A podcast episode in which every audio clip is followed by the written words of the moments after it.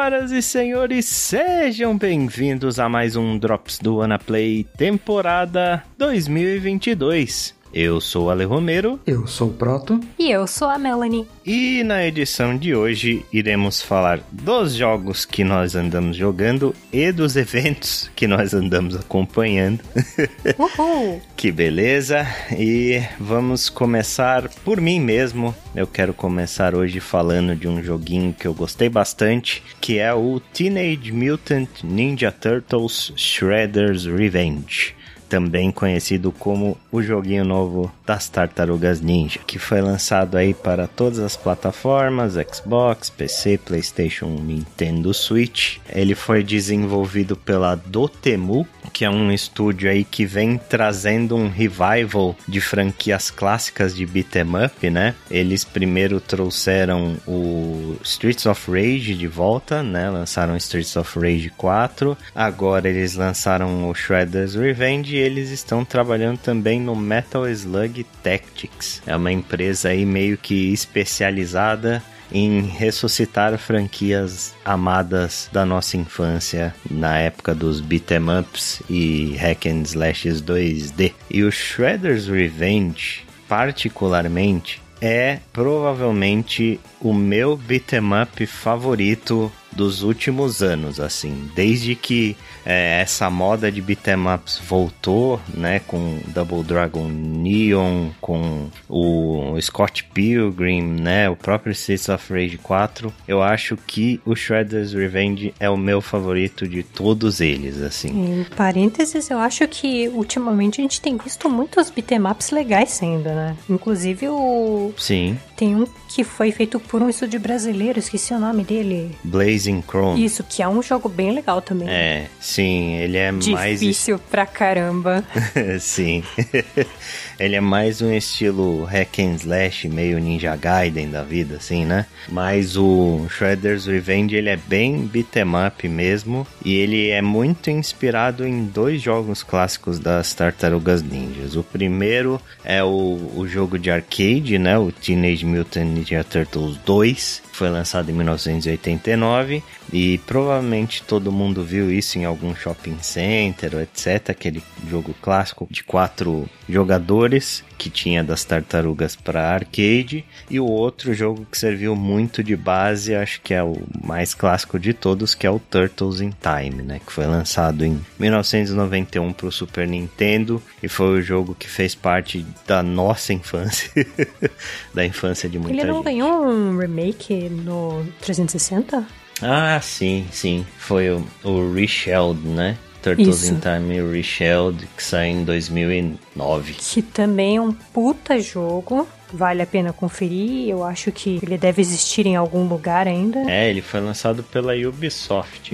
Veja que louco. Na época que o Ubisoft ainda fazia joguinhos legais. Este carinha aí, o, o Shredder's Revenge, né? Ele é, é muito inspirado nesses dois jogos, mas ele tem toques de modernidade, como eu acho que a Dotemu vem fazendo com todos os jogos delas, assim. O beat'em up ele é um gênero clássico e ele sumiu dos consoles por muitos anos por um motivo, né? Porque é uma fórmula um pouco ultrapassada, já um pouco datada os jogos de beat'em up, né? São jogos feitos para arcade, feitos para comer ficha do jogador e que não tem muito sentido quando você tem vidas infinitas, quando você tem continuo infinito e etc. É, tirando que a jogabilidade normalmente é bastante limitada, né? E nesse caso, ele segue bastante da fórmula clássica, mas ele tem algumas modernidades, principalmente no modo história, né? O jogo ele tem dois modos de jogo. O primeiro é o modo história e o segundo é o modo arcade. O modo história, ele é esse cara um pouco mais moderno, que os personagens têm nível, você sobe de nível e você desbloqueia novos golpes conforme você vai evoluindo, você desbloqueia novas barras de especial, você tem coletáveis para achar, tem alguns NPCs que estão escondidos no cenário e você tem que libertar e etc. E o modo arcade, ele é uma experiência mais roots assim. Quando você seleciona o modo arcade, ele fala que vai ser um desafio maior, que você não tem continues, você tem vidas limitadas, você não tem nível, não tem nada, é um, um level atrás do outro e não tem save state, você não consegue salvar o seu progresso no meio. Começou, ou você vai até o final, ou você tem que começar tudo de novo. E nesse modo, todos os golpes que você libera os outros, com os níveis no modo história, eles estão liberados logo de cara. Em termos de moveset dos personagens, ele tem algumas coisas a mais, né, do que simplesmente um botão de ataque e um botão de pulo. Você tem um especial que você vai enchendo uma barrinha conforme você vai acertando golpes nos inimigos, ganhando níveis, inclusive você consegue acumular mais barrinhas de especial. Você tem um, uma espécie de um ataque antiaéreo, por assim dizer, que apertando o botão de ataque mais o botão de pulo, você dá um ataque para cima. É, você tem um pulo duplo com um ataque especial. Você tem um botão de taunt, que é muito importante, obviamente. E você tem um botão de high five, que também é muito importante. Você aperta o seu high five, aí um amiguinho vem junto e vocês fazem um high five. É, é excelente. O pior é que o botão de taunt ele faz bastante parte da, da gameplay mesmo, porque quando você completa a animação do taunt, você ganha uma barra de especial inteira. Então, quando você tiver fora de combate, né, isso é bem importante porque o especial ele ajuda você a limpar a tela inteira e etc. Né, e dá bastante dano nos chefes. Imagino que quando você dê taunt, ele agre todos os inimigos para você, né? Não, ele não agra, ah, não. não agra? Mas a animação ela é bem longa e se você for interrompido no meio, você não consegue encher a sua barrinha de especial. Ah. Então você tem que ficar parado um bom tempo dando taunt lá até conseguir encher a sua barrinha, né? Tem que ser bem estratégico. Mas o grande charme desse jogo, na minha opinião, que é o que faz ele ser tão legal, é que ele é um jogo co-op para até seis jogadores, né? Oh. Contrário dos jogos clássicos das tartarugas que tinham dois ou quatro no máximo personagens para escolher, o Shredder's Revenge ele tem seis personagens disponíveis logo de cara, que são as quatro tartarugas, né? O Leonardo, Rafael, Michelangelo e o Donatello. Além deles tem a April, que é a primeira vez que ela é jogável na série, e o Mestre Splinter, que também é a primeira vez que ele é jogável na série. Então você tem seis personagens disponíveis logo de cara e quando você termina o modo história, você libera mais um personagem que é o Casey Jones, que é extremamente forte e provavelmente o melhor personagem do jogo. Qual a arma desses personagens? Porque do Tartarugas a gente já sabe quem usa o que, mas aí pro Sim. Mestre Splinter e o outro cara lá são coisas novas. Então, a April ela é um personagem excelente, assim, a arma dela é um microfone. Incrível. então, ela usa basicamente o microfone, ela é mais ágil, obviamente, assim. Ela causa menos dano, mas ela é mais ágil. E no especial dela, ela pega uma câmera e sai girando a câmera com tripé e tudo, dando porrada em todo mundo em área. É excelente. Maravilhoso. Aquela câmera anos 90 que pesa uns 350 quilos. É essa mesmo, a própria. Então, esses são os ataques da Hyper, né? No caso do Mestre Splinter, ele usa um pouco a bengala dele, essa é a principal arma, mas ele é mais ataques de punho mesmo, é punho e, e pés e garras porque ele é um rato obviamente, então ele usa as unhas. Mas é basicamente isso. No caso do Casey Jones, o Casey Jones, para quem não lembra desse personagem, é aquele cara que usa uma máscara de hockey e anda às vezes num skate, num patim, sei lá, e ele usa trocentos tacos de muitas coisas. Ele usa taco de beisebol, ele usa taco de golfe, ele usa bola de basquete. É o esportista da turma. Então, essas são as armas que esses personagens usam. Mas o esquema do co-op entre seis jogadores, o mais legal de tudo isso é que esse jogo tem online nos dois modos. E o modo online tem matchmaking. então, você consegue facilmente encontrar seis pessoas para formar uma party, né? Você está dizendo que o matchmaking de Tartarugas Ninja é melhor que de King of Fighters? Eu ia falar isso, é melhor. é melhor que muito fighting game, porque eu tava jogando com ping de, sei lá, 400 ms, provavelmente com o pessoal dos Estados Unidos ou afins, e o jogo roda tranquilamente, assim, sabe? Sem coisas estranhas acontecendo, no máximo dá um teleporte para lá e pra cá, um inimigo demora para sumir, uma coisa assim, mas no geral eu joguei o jogo do começo ao final, em co-op online. Joguei algumas poucas fases com os amigos, mas depois que o pessoal debandou, né? Eu terminei o jogo online com aleatórios, assim, foi uma experiência super, super suave. E o mais interessante é que quando você junta seis pessoas na tela, o caos é inimaginável. Aliás, a dificuldade nivela com o número maior de pessoas jogando? Basicamente a mesma coisa, viu? Eu hum. não consegui sentir muita diferença no número dos inimigos se você tá jogando solo ou se você tá jogando co-op. Esse é um jogo claramente pensado para você jogar co-op, sabe? Porque hum. quanto mais pessoas tem, mais fácil ele vai ficando, né? Com seis pessoas na tela muito tranquilo de cada um pegar um grupo de inimigos e não ter problema nenhum com isso. Agora, sozinho você vai penar um pouco mais. Vai ser uma experiência um pouco mais estratégica, né? Você vai ter que ter um pouco mais de estratégia no combate se você não quiser morrer toda hora. Mas eu não recomendo jogar sozinho. Eu joguei algumas fases sozinho, joguei acho que até a quinta, sexta fase sozinho. E jogar co-op é muito mais, muito mais divertido. E o jogo tem crossplay entre algumas plataformas.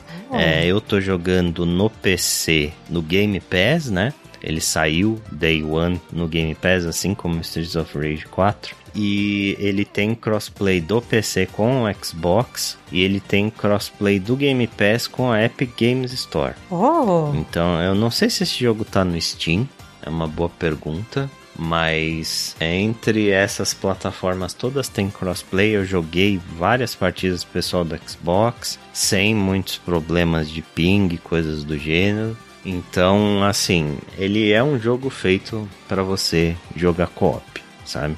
Ele está na Steam por humildes R$ reais no momento uhum. dessa gravação. E eu tenho que perguntar uma coisa que deve ser óbvia, porque é um beat'em up com seis pessoas na tela, mas sem friendly fire, né? Sem friendly fire, sim. Eu fico imaginando que seria seis pessoas na tela com friendly fire. Maravilhoso. Seria incrível, porque não tem nem como ter, porque os especiais assim de alguns personagens, eles são uma área bem considerável da tela, sabe? Então não tem muito como se esconder quando alguém solta um especial no, no meio da luta. O Proto só quer ver as coisas pegando fogo. Ah, sim. É que eu lembro que tinha alguns beat'em ups no passado que tinha um Friendly Fire quando não era especial. Uhum. Sim, tinha. O Streets of Rage é um. Final Fight, todos esses jogos. Inclusive o Streets of Rage 4 tem Friendly Fire. Mas esse jogo, como ele é mais caótico, são mais pessoas uh, e tem esses especiais que tomam metade da tela, fica um pouco inviável, assim, ter Friendly Fire. Falando um pouco sobre as fases, né? Ele tem uma variedade legais de fases, é, são 16 fases no total. Ele presta homenagens aos jogos clássicos de diversas maneiras. Por exemplo, quem jogou bastante Turtles in Time deve lembrar que a primeira fase se chamava Big Apple 3 AM, né? E esse jogo tem uma fase chamada Big Apple 3 PM. Oh. então, uma homenagem direta ao, ao, Turtles in Time. Tem algumas fases que lembram algumas das fases antigas, mas ele é bastante variado, assim, em termos de cenário. Tem as fases normais em laboratórios e ruas e coisas do gênero. Tem as fases de veículo, que você usa um hoverboard. Tem fases no esgoto. Tem uma fase excelente no, no zoológico, onde ficam os macaquinhos no meio das jaulas jogando banana em você e nos inimigos. E Ele tem uma quantidade de inimigos bem razoável até. A maior parte, obviamente, são os soldadinhos do destruidor, aqueles clássicos ninjinhas que a gente conhece, de cores diferentes e tal, mas ele brinca com outros tipos de inimigos em outras fases, por exemplo, aqueles clássicos robozinhos que apareciam bastante também nos jogos antigos, aqueles robozinhos que eles andam em cima de um pneu, ou tem uns que parecem um cachorrinho, e aí tem fases que são interdimensionais e coisas assim que aparecem uns soldados de pedra, uns dinossauros, etc, etc e tal. E um dos últimos chefes do jogo que eu achei absolutamente fenomenal é a Estátua da Liberdade. É tipo uma estátua da liberdade cibernética e a música de introdução dessa fase é tipo uma versão meio heavy metal do hino dos Estados Unidos, assim, é, é incrível. Aliás, já que eu falei dessa música, eu tenho que falar um pouco também da trilha sonora desse jogo que absolutamente excelente, assim. Ele tem várias músicas que são inspiradas nos jogos clássicos, no, nos temas das Tartarugas Ninja que a gente já conhece, dos desenhos, etc. E tem outros tipos de música, tem músicas cantadas, tem tipo uns raps, tem uns glam rocks que são cantados também. É muito legal. É uma trilha muito rica, com várias músicas diferentes. A Dotemu aí fez um, um ótimo trabalho nessa parte. E no geral é isso que eu tenho para falar de Shredder's Revenge. É um jogo que, se você gosta de beat'em ups, eu recomendo 100%. Assim, vá sem pestanejar, pegue este jogo sem pestanejar que você não vai se arrepender. Se você tiver amiguinhos para jogar, é melhor ainda, porque vocês vão dar muita risada junto e vão se divertir aí pelas duas horinhas, três horinhas que o jogo tem de duração. Se você não tem amigos, ele aparentemente tem um online bom. Exato. Se você não tem amigos, você vai encontrar pessoas para jogar, tanto o modo arcade quanto o modo história. É um excelente, assim, um excelente beat'em up, um dos melhores beat'em ups que eu joguei em bastante tempo. Eu recomendo muito fortemente.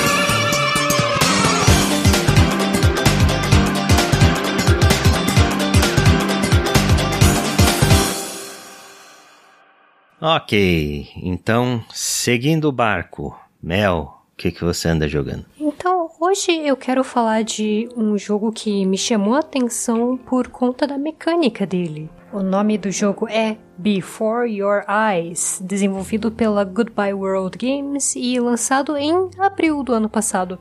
Ele só está disponível para PC por um motivo que eu vou falar daqui a pouco. Então, nesse jogo você controla o Benjamin Breen, que é uma entidade que está sendo transportada num barco por um lobo humanoide bem ao estilo do Caronte levando as almas para o submundo. O jogo não especifica que é o Caronte, mas o conceito é o mesmo. Enfim, você é um protagonista mudo, então você meio que só pode olhar ao seu redor enquanto o barqueiro te leva para um rio e ele explica que está te levando para ver uma entidade superior no topo de uma torre. A ideia é que você vai contar a história da sua vida para esse lobo durante esse percurso pelo rio, e esse lobo vai recontar a sua história para a entidade da torre. Se a história for boa o suficiente, você vai ficar na torre e aproveitar a pós-vida e o lobo vai receber uma recompensa. Se não, o lobo sai da torre com as mãos abanando e o seu espírito vai ser jogado ao mar para ser devorado por gaivotas.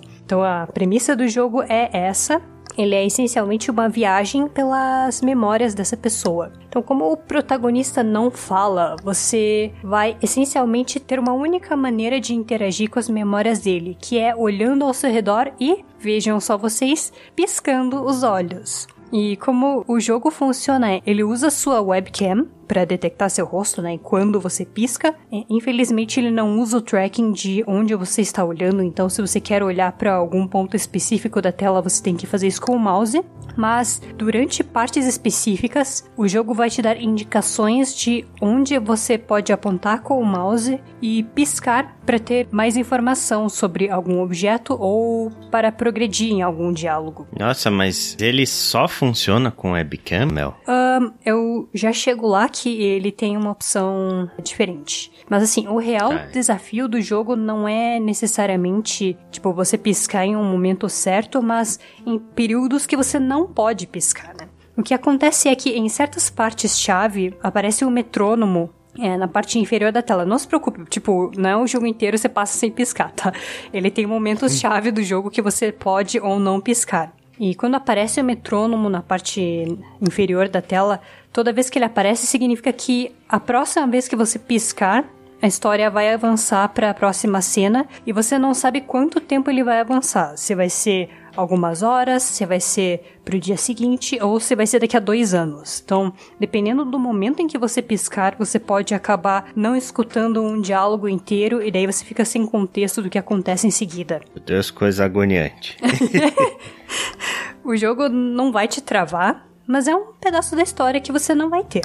E se você tentar trapacear, o jogo é bem espertinho. Tipo, se você piscar só com um dos olhos ou piscar bem devagar, ele ainda vai registrar como um ciclo completo de piscada e a história vai avançar assim mesmo. E com relação ao que você perguntou ali, tipo, por questões de acessibilidade, você também pode configurar o jogo para detectar a barra de espaço no lugar da piscada.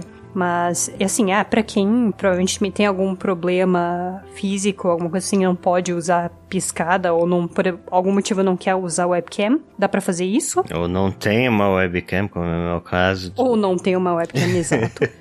Estamos em 2022, quem que não tem webcam hoje em dia? É triste, porém eu não tenho.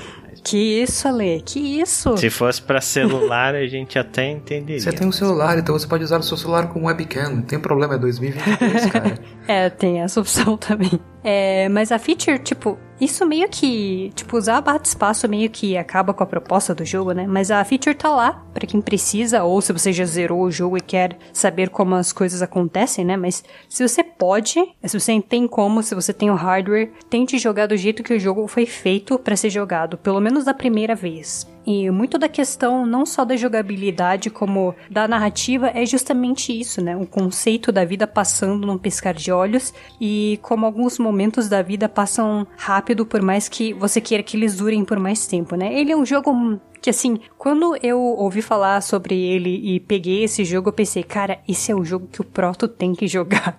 O jogo, ele dá uma brincada com algumas mecânicas de piscar os olhos, tipo, como quando você quer escutar melhor alguma coisa, né? Você tenta limitar os sentidos para deixar os outros mais aguçados. Então, às vezes você vai escutar a pessoa sussurrando em um outro quarto, mas o que elas falam tá meio baixinho, não tá muito claro. Então, quando você fecha os dois olhos, você consegue escutar mais nitidamente sobre o que, que as pessoas estão conversando. É aquele clássico esquema de você desligar o rádio quando você tá procurando o número de uma rua, né? Exato, ou quando você tá passando sombra nos olhos e você abre a boca por algum motivo. Ah, entendi. Fair enough. O jeito que você descreveu o jogo me fez lembrar Inverbis Virtus, que é um jogo de 2014 onde você tem que falar as spells. Não é exatamente a mesma coisa, mas é essa ideia de que o seu input é diferente do padrão. Eu lembro que o Kinect queria fazer algo semelhante, né? Tanto que em Mass Effect, nossa, a gente nunca falou isso, mas em Mass Effect 3, se você tivesse o Kinect conectado no seu Xbox 360, você podia dar os comandos para os seus parceiros por voz. E eu usava muito isso, porque era extremamente útil, você não ficava perdendo tanto tempo apertando os botões, era estranhamente útil. E assim, é legal, eu gosto muito de jogos que fazem isso, né? Eles usam outros artifícios como o controle. É uma pena só que o estilo do jogo é um pouco mais estilizado, porque eu acho que ele funcionaria muito bem em um jogo de VR, né? Como um jogo de VR. Ele também é um jogo bem curto, ele em menos de duas horas você passa pela história inteira. Como um jogo em si, ele não impressiona muito. Ele não tem combate, ele não tem desafio de tempo, ele não tem desafio de mecânica, não tem desafio de reflexo, mas ele é muito mais uma experiência, né? Como uma experiência, ele faz muita coisa que um filme não conseguiria fazer. E ele não está muito caro. No momento que estamos gravando, ele está um pouco mais de 10 reais no Steam. E ele também está disponível para o Mac OS. Então, até onde eu sei, ele não está no Game Pass, nem no do Xbox, nem no do PC. Mas ele não é um jogo muito pesado em termos de hardware, então vale a pena dar uma conferida. que legal, hein? Que premissa interessante, diferente. Eu não sei, né? Esses jogos eles costumam ser de nicho, não ser jogos para todo mundo, mas eu acho que esse tipo de inovação é algo que vale muito assim e que me deixa extremamente curioso, mesmo que a execução não seja perfeita. É, e é tão bom ver estúdios menores, né, fazendo coisas diferentes e tentando coisas que um estúdio AAA provavelmente nunca tentaria. Sim. Porque eu vejo muita gente não comprando esse jogo pela própria premissa, né, do ah, você tem que ter uma webcam para jogar e tal mas eu sempre acho importante que existam pessoas e estúdios que estejam dispostos a tentar coisas novas, né? Fazer coisas que vão além, que transcendem o controle. Muito, muito interessante, Mel. E é isso que eu tinha para falar sobre Before Your Eyes.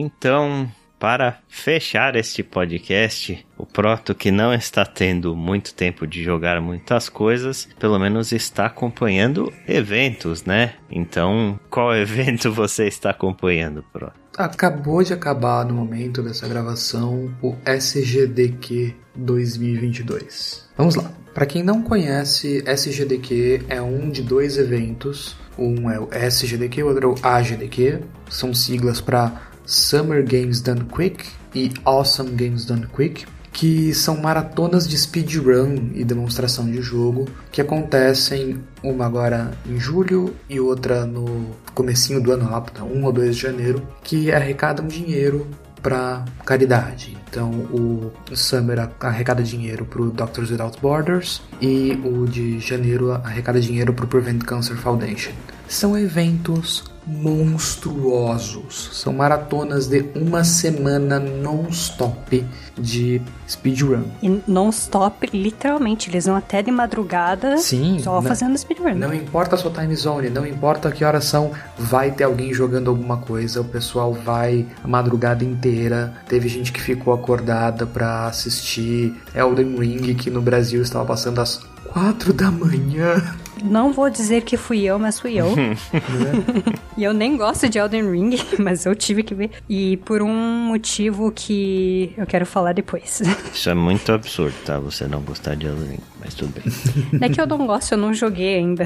Mas eu, eu gosto muito de ver as pessoas jogando. Ele é um jogo bem gostoso de assistir. É, eu, todos os Souls eu gosto bastante de assistir speedrun. Normalmente é uma coisa gostosa de acompanhar. Eu gosto de assistir speedrun em geral de jogos que o speedrun é interessante. Ou seja, que o jogador tem que ter muita técnica, tem que saber exatamente o que ele está fazendo. E que seja isso ele jogar o jogo extremamente bem para otimizar ao máximo, como é por exemplo a run de Mario 64 que aconteceu, que é excelente, deliciosa de assistir. Você viu o cara terminar a Mario 64 com as 120 estrelas em uma hora e 40. Ou para quem quiser algo no mesmo nível de perfeição, né? Tem um cara que terminou Crash Bandicoot 2 com 100% também em menos de duas horas. Tem uma run que eu sempre amo assistir toda vez que fazem, que é Ninja Gaiden do NES, porque é um troço tão extremamente aperfeiçoado, né? Um jogo que já tem, sei lá, 30 anos e tem pouquíssimas partes de RNG, então cada parte que os caras conseguem é,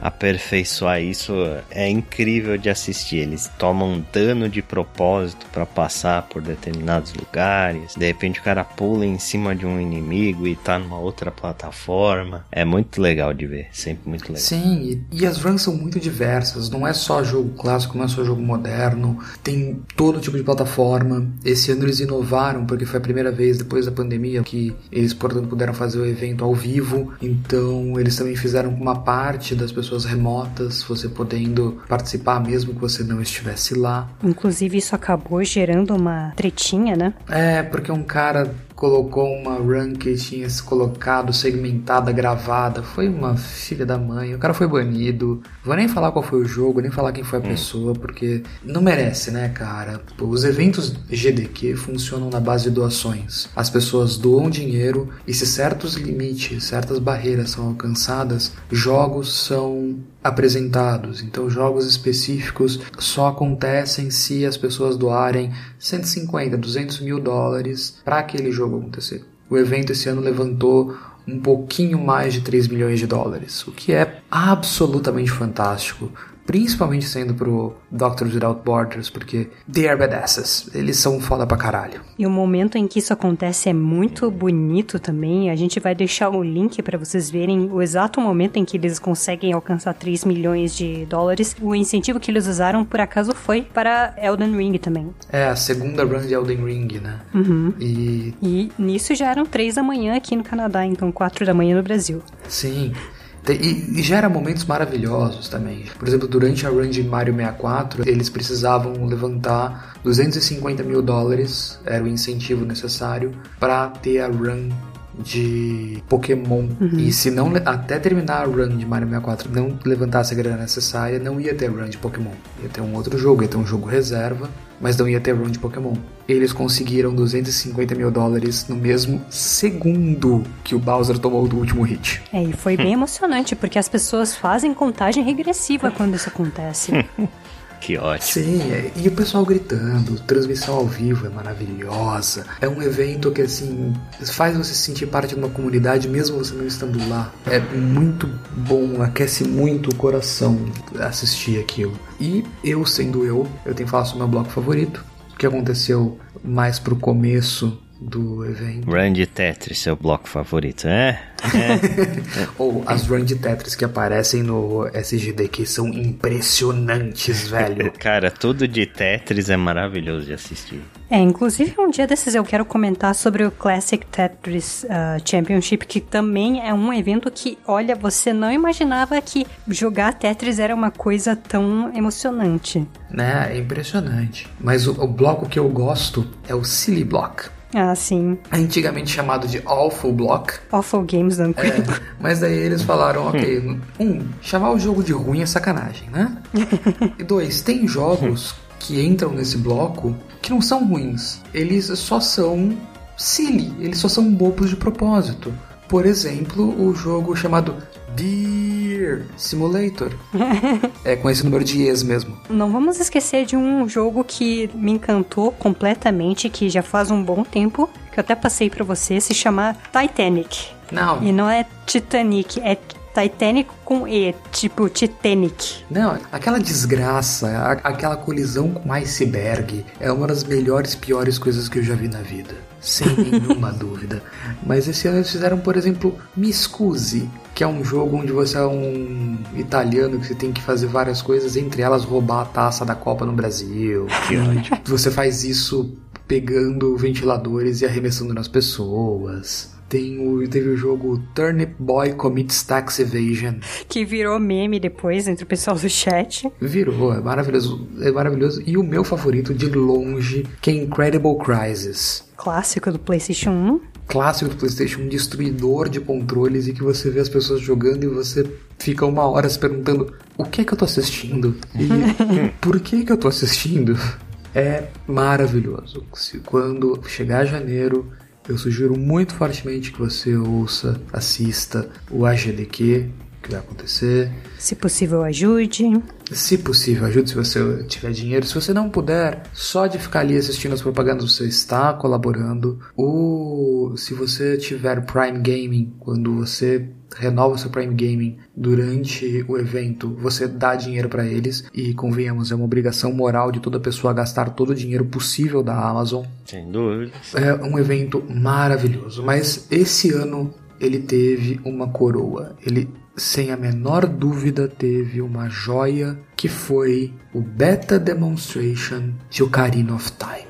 Maravilhoso. Que coisa absurda. Ele acontece durante um bloco que é o TAS Block. TAS significa Two Assisted Speedrun, que é quando você programa um computador para jogar o jogo da maneira mais eficiente possível frame perfect sempre. Isso é usado para vários jogos para você descobrir qual é o limite absoluto que você conseguiria chegar de uma speedrun. Mas tem uma equipe chamada TASBot que eles não ficam satisfeitos em fazer isso, porque normalmente TAS são feitos em emuladores. A equipe do TASBot criou um botzinho, criou um robozinho que pluga no hardware de verdade e manda os comandos via controle. Ele se identifica pro Super NES, Nintendo 64, Mega Drive, o que for, como se fosse o controle de verdade, e manda os comandos. É com uma precisão absurda. Então você vê o que o Tazbot é capaz de fazer em hardware de verdade, porque daí você não tem a menor dúvida que aquilo lá, ah, não, isso daqui é no emulador, só o emulador consegue fazer isso. Não, cara, eles estão levando isso ao absoluto limite. Alguns anos atrás houve o Twitch Plays Pokémon. Eles fizeram o Pokémon Plays Twitch. O que que aconteceu? Existe um bug que é conhecido no Pokémon primeira geração. Todo mundo conhece esse bug, que é o bug do Missigno, que faz você ficar com um item infinito. Esse bug é literalmente um vazamento de memória. Quando você tem um vazamento de memória num programa, você pode fazer uma coisa que é chamada de ACE, Arbitrary Code Execution, ou seja, você consegue fazer o processador fazer o que você quiser. Então o Tazbot, num Super NES, que tinha um Super Game Boy, que estava jogando Pokémon Blue, pegou o controle do cartucho, ou seja, do, do Game Boy, via esse Arbitrary Code Execution, através de um bug no Super Game Boy, ele pega o controle do SNES inteiro e fez o chat do Twitch que estava acontecendo naquele momento, passar dentro do Game Boy. Nossa, que loucura. É, e só uma observação que enquanto eles fazem tudo isso, eles explicam como eles estão fazendo tudo aquilo. Sim, não no nível de, ah, isso está acontecendo porque exatamente assim, porque eles estão mandando literalmente centenas de milhares de comandos por segundo via controle. É um computador pseudo apertando botões, então ele pode fazer isso perfeitamente. E esse ano eles fizeram a coisa mais maravilhosa do mundo que foi eles pegaram o Ocarina of Time, que também tem um bug de Arbitrary Code Execution, e usaram esse bug para fazer duas coisas. Uma, eles destravam conteúdo beta que foi largado nos cartuchos de primeira geração. Duas, eles realizam todos os seus sonhos de 1997. Eu vou dar uma pausa agora para você desligar o podcast, caso você queira manter a surpresa. Todos os meus sonhos de 1997. A Sheila Carvalho. Eles restauram as coisas que a gente viu em entrevistas, em viu em revistas que não apareceram na versão final. Então, por exemplo, você consegue equipar os medalhões, você vê fadas, você vê a fonte do unicórnio que não foi pro jogo mas eles te deixam vencer aquele desgraçado do Ocarina of Time que sempre chega na ponte um segundo antes de você. E eles te deixam pegar a Triforce. Olha só que loucura! E eles fazem isso modificando o jogo on the fly. Eles programaram tudo isso sem ter um dev kit. Eles conseguiram programar tudo isso, eles fizeram isso tudo existir dentro do 64. E dentro do 64 eles fazem Zelda falar e o Link falar. Caramba! E colocam os dois com as roupas de Breath of the Wild. E daí, não feliz com isso, a Zelda vira pra câmera e fala: Por favor, se juntem a nós e digam Here Together. E a partir desse instante, todo mundo que digitou Here Together no chat do Twitch começou a aparecer na tela do 64 ao vivo. Foi maravilhoso. É, a gente não vai falar o contexto em que isso aconteceu, mas é bem bonito. Quem tiver chance, é, a gente vai deixar de novo. A gente vai deixar um monte de link no post, mas esse, por favor, se vocês tiverem como é, dar uma olhada, vejam, vale muito a pena. O final é incrível. Eu me emocionei, eu me emocionei. Não vou negar, é, foi muito bom. Foi, foi maravilhoso. E do ponto de vista técnico, de o que eles fizeram, é absurdo é ridículo. Se você é um programador e você entende o que está sendo feito ali, você sabe que o que foi feito é uma proeza técnica de um nível ridículo, ridículo. Eles programaram coisas sem ter como ver o que eles estão programando muitas das vezes. É absurdo e é maravilhoso. É, eu acho que esse foi de longe o ponto alto da SGDQ desse ano, né? Claro que teve outros momentos incríveis, mas esse foi o que mais chamou atenção, o que mais deixou um marco, né? O que reacendeu as esperanças do gamer dos anos 90. Sim, é muito, muito impressionante. É muito, muito bonito.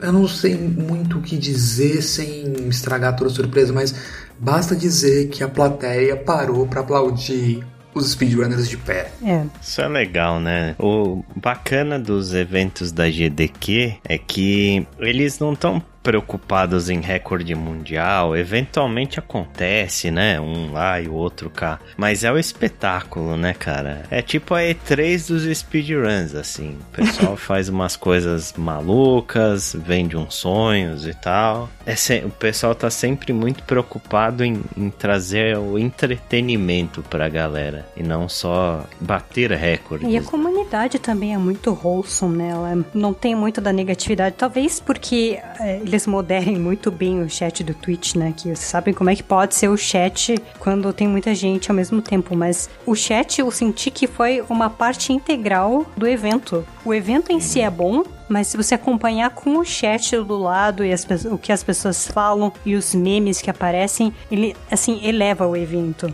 É uma coisa de comunidade, vira uma coisa muito legal, vira uma coisa super positiva. Tava falando com a Mel mais cedo sobre os memes que acontecem durante esse GDQ. E tem uma histórias, tem várias coisas divertidas que viram as brincadeiras do tipo, o pessoal, quando faz doação, eles podem mandar uma mensagem e os narradores vão, podem ler a mensagem então tem muita doação que é feita com a mensagem Save the Animals ou Kill the Animals, que normalmente é algo que acontece durante runs de Super Metroid. Super Metroid.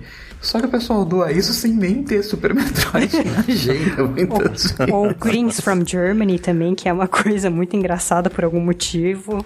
Greens from Germany e Orb. Kill Chat Ayaya. Eu até agora não entendi esse. Esse eu também não entendi. Ayaya é um, é um emote da Better Twitch TV, que é uma garotinha de anime. Ah. Então o pessoal usa a Ayaya toda vez que alguém tá falando de anime, de weebs e coisa do gênero. É a Ayaya. É, eles também usaram muito o Fool, que é uma coisa engraçadíssima depois do Triforce Percent, né? A run do, do Ocarina of Time com o Tazbot. E eu acho que tem uma menção honrosa que eu queria fazer, que são as runs que deixaram eu e o Proto absolutamente boquiabertos, que são as Kaiser Runs, né? As Kaizo Runs, o que são? São mapas customizados de Super Mario, seja no Super Mario Maker ou seja em Super Mario Road ou qualquer outro Super Mario, que são aquelas fases impossíveis. É, é que elas não são só fases impossíveis. As Kaizo Runs têm uma característica muito específica que é você não pode ter um input errado. Não é só você tem que fazer tudo perfeitamente, é você não pode ter um input errado e você não tem pausa, você não tem um momento para você esperar, você não tem como parar, olhar o que vai acontecer e daí pensar, ok, eu tenho que dar o um pulo para chegar ali. Não, começou a se mover, você não para de se mover, você não tem opção, vai. No, chegando no nível de no momento em que você pega um checkpoint, os checkpoints normalmente estão na horizontal para você cair na vertical e ter que continuar se movendo. É go, go, go, go, go, go, go. Kaizo runs são insanas. E eles fizeram um relay race delas. É, e vale mencionar que as Kaiser Runs também tem coisa acontecendo o tempo todo e dependendo do jogo eles usam mecânicas diferentes, né? Como a, do, a Kaiser Run do Super Mario, por exemplo. Algumas Kaiser Runs foram feitas no Super Mario Maker, que tem mecânicas do Super Mario antigos, do NES e tal, e do Zelda também. Ou seja, a pessoa, além de ter que lidar com todas as coisas que estão acontecendo na tela, ela tem que ter um domínio muito grande na mecânica dos personagens, na mecânica de como funciona ataque e pulo. Eles têm que saber exatamente onde o pulo vai aterrissar, qual a aceleração do pulo e pegar objetos no ar e jogar objetos no ar e pular neles assim que eles caem. Então é um, ele exige um timing extremamente preciso. Sim, e uma habilidade que é absurda. Minha esposa nem gosta muito de videogame, ela nem gosta muito de ficar assistindo os speedruns. Eu coloquei as Kaizo Runs na sala e estávamos os dois na ponta do sofá sofrendo por ver aquelas pessoas jogando aquilo. Que absurdo de difícil e que show de habilidade. Sabe aquele prazer que você tem quando você vê alguém extremamente proficiente em algo fazendo aquilo que ele faz bem? É, e o detalhe é que as pessoas que jogaram as Kaiser Runs no Co-op Relay, elas não tinham visto as fases antes, então elas não tiveram como se preparar e ver como a fase funciona, né? É na hora primeira vez na vida que elas estão vendo aquilo e elas estão correndo, é, estão fazendo a run. É muito impressionante o que elas são capazes de fazer, sobretudo quando elas conseguem fazer aquilo sem morrer nenhuma vez numa tacada só da primeira vez, como foi o caso da Shoujo, né? Que ela fez isso acho que umas duas ou três vezes nas runs que, Sim, que eles fizeram. É. E, e, tem, não feliz com isso também, tem o fato de que você tá ali e tem uma plateia atrás de você gritando. Sim. e, e a, a não feliz com isso, ainda tem o counter do Twitch ali no canto dizendo um milhão de pessoas assistindo é ridículo, é maravilhoso. Eu sugiro muito fortemente que qualquer um que gosta de videogames assista SGDQ. É, e assim, só pra dar um destaque nas runs que fizeram, né? Que pelo menos as que chamaram a nossa atenção, porque foi muito jogo. Quem quiser dar uma olhada no que teve, tem uma playlist com 120 e poucos jogos que eles jogaram durante a GTQ. Das runs que eu consegui acompanhar, nem que fosse deixando o vídeo rodar ao fundo, foram Mass Effect, ótima run de uma hora e meia, quase sem glitches. Minto, eles usaram glitch sim, mas é tem um glitch em especial que envolve o Mako clipando pelas paredes, eles não usaram isso. O Kirby and the Forgotten Land, que a gente já comentou aqui no podcast, foi uma excelente run. Crash Bandicoot 2, claro, que é 100% em 1 hora e 40. Se você achava que o jogo em si já era difícil sem pegar todas as coisas, imagine pegando absolutamente todas as caixas e gemas da maneira mais otimizada possível. A run do Bubble Bubble, que nem foi uma run tão boa assim em termos técnicos, mas foi engraçado porque o pessoal ficava fazendo umas piadas durante a run. Uma que vale a pena conferir só porque é engraçado mesmo. Teve a do Ico também, adoro Ico e Shadow of the Colossus são ótimos jogos. A run de Shadow of the Colossus foi de chorar. Foi, é. Aquela mulher não sabe dar input errado. É, ela deu retry algumas vezes, né? Mas a maneira como ela usa e abusa da física do jogo para conseguir chegar nos pontos fracos dos colossos mais rápido é, assim, de encher os olhos. Claro, teve várias outras runs interessantes, mas a minha run preferida foi a de Yakuza Like a Dragon, que a gente também já falou aqui no podcast, que a pessoa terminou o jogo inteiro em 4 horas e 9 minutos. E é absolutamente incrível. É uma daquelas runs que é um RPG turn-based, né?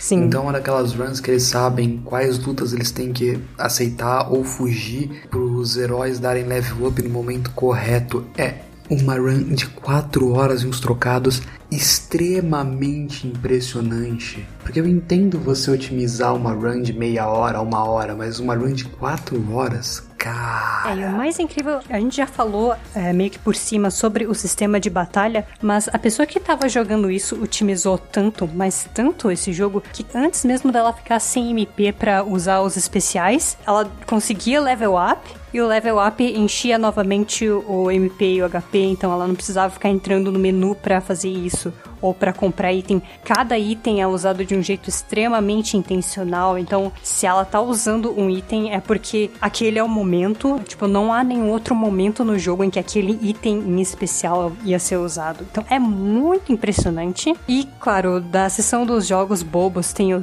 Thunder in Paradise, que é um jogo brega pra caramba, mas engraçadíssimo. Nossa, não, pera, pera, pera. Não é um jogo só brega. Ele é um jogo de tiro on rails em primeira pessoa no, do Sega CDI. Não, não é do CDI, é do Panasonic CDI com o Hulk, esqueci o nome dele. Eu não lembro também, mas ao invés de ter gráficos em si, ele inteiro é em FMV. É muito brega, gente. É horrível. É lindo, maravilhoso. Assistam. Teve um extra também que é o Step Mania, né? Que é tipo um Dance Dance Revolution, só que cinco vezes mais difícil. Hulk Hogan. Hulk Hogan. Hulk Hogan. O nome do ator é o Hulk Hogan, que é o astro do wrestling dos anos 80 e 90. E tem, claro, o Aaron de Elden Ring, né? Que eu assisti que valeu a pena ficar acordada só para ver o pessoal alcançando os 3 milhões de dólares de arrecadações. Eu não sei se vocês têm algo mais a comentar a respeito dessa run específica. Eu não assisti, mas eu já assisti várias speedruns de Elden Ring. E se for All Remembrances, se, pelo foi, menos se, se não tiver zip. Ah, é, é muito divertido. É uma run de duas horas normalmente, porque ele enfrenta muitos e muitos chefes. Não vou falar que enfrentar todos, porque é, é impossível possível. Praticamente é uma boss rush, É, né? são vários e vários chefes que ele enfrenta e otimizando caminho para isso e o caramba. Tem várias side quests que precisam ser feitas no meio para você conseguir acesso a esses chefes. Então é bem completo assim. Não é aquele tipo de run que o cara só corre até o fim do jogo. Não, é bem impressionante. Eu ainda não assisti ela inteira, porque ela é meio longa, então preciso encontrar tempo.